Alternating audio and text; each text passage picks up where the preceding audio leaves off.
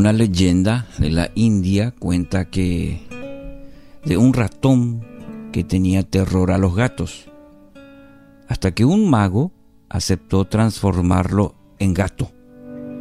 Bueno, esto resolvió su temor, hasta que se encontró con un perro. Entonces el mago lo convirtió en perro. El ratón, convertido en gato y después convertido en perro, estuvo contento hasta que se encontró con un tigre. Otra vez el mago lo convirtió en aquello que lo atemorizaba. Pero cuando el tigre se le presentó con la queja de que se había topado con un cazador, ya el mago no quiso ayudarlo. Te convertiré nuevamente en ratón, porque aunque tienes cuerpo de tigre, tu corazón sigue, sigue siendo de ratón, le dijo. La realidad de las cosas no está determinada solo por lo que se ve, sino por lo que somos por dentro. Título para hoy, Lo que somos por dentro. Primera Samuel 16, 7. Pero Dios le dijo, Samuel, no te fijes en su apariencia ni en su gran estatura. Este no es mi elegido. Yo no me fijo en las apariencias, yo me fijo en el corazón. Saúl era alto, atractivo, era un hombre que impresionaba por su buena apariencia. Y Samuel pudo haber estado buscando eh, alguien que se le pareciera a Saúl para ser el siguiente rey de Israel.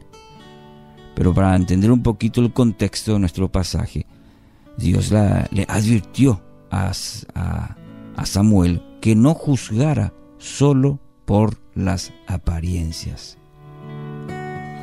Y este es un buen principio, mi querido oyente.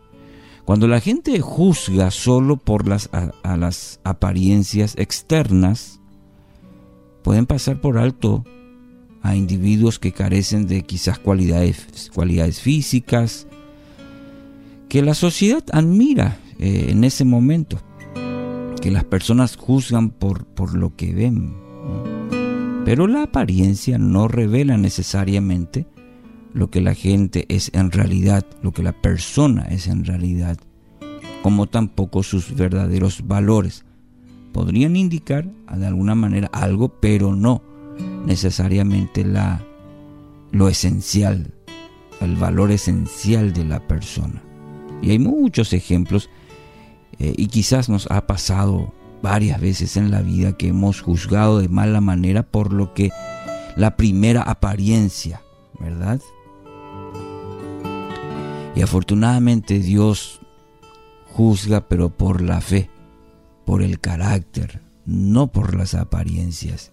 Y deberíamos eh, considerar estos principios en nuestra vida, este principio fundamental. Y lo vemos en el pasaje de hoy. Es en, en la ilustración que teníamos, no está determinado por lo que se ve, sino por lo que somos realidad en realidad por dentro.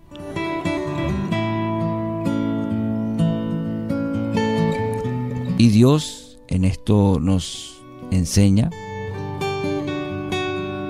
La mayoría de las personas invierten, por ejemplo, horas cada semana, cada día en mantener una apariencia externa. No digo que esté mal, está bien. invertir uno en, una buena apariencia. Ahora, el problema debería ser el interior, o mejor dicho, invertir, desarrollar un carácter, un corazón, nuestro interior. Debe ir eh, y hacer aún más allá de lo externo, sino lo que hay dentro. Mientras todo el mundo puede ver su cara, su apariencia, lo externo, la facha, como se dice. Solo usted y Dios saben cómo está por dentro. Mm. Quizás hoy usted se preparó, mm, se miró al espejo, y procuró dar una buena impresión externa, pero ¿cómo está su corazón hoy? ¿Cómo está por dentro? Y la siguiente pregunta sería, ¿qué pasos está tomando hoy para tratar, para mejorar su corazón, su interior? Porque ahí Dios llega, dice su palabra, Dios conoce aún las intenciones del corazón, dice, es decir, conoce plenamente de Él, ni aunque nos peinemos, maquillemos y hagamos todo el esfuerzo de Dios, no vamos a poder esconder. ¿De las personas? Sí, pero qué importante es en este día, en esta mañana, decir, Señor, aquí estoy. Tú conoces mi corazón, sabes lo que hay ahí, de ti nada puedo esconder, dice tu palabra. Y ayúdame a invertir el tiempo, así como lo hago eh, externamente, para mostrar una imagen, que mi corazón pueda estar limpio, que mi corazón hoy pueda estar tratado por ti. Limpia, renueva, quita todo aquello que, que contamina mi interior. Hay cosas que debo evitar, hay, hay cosas que debo mejorar en mi interior y eso no podrá hacerlo solo. Necesito tu ayuda a mejorar mi corazón, a mejorar mi interior, a trabajarlo cada día.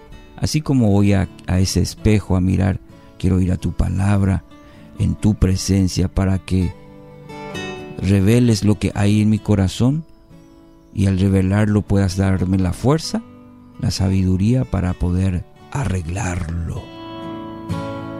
Hoy te doy plena autoridad y pido al Espíritu Santo que me ayude en este, proceso. En el nombre de Jesús. Amén.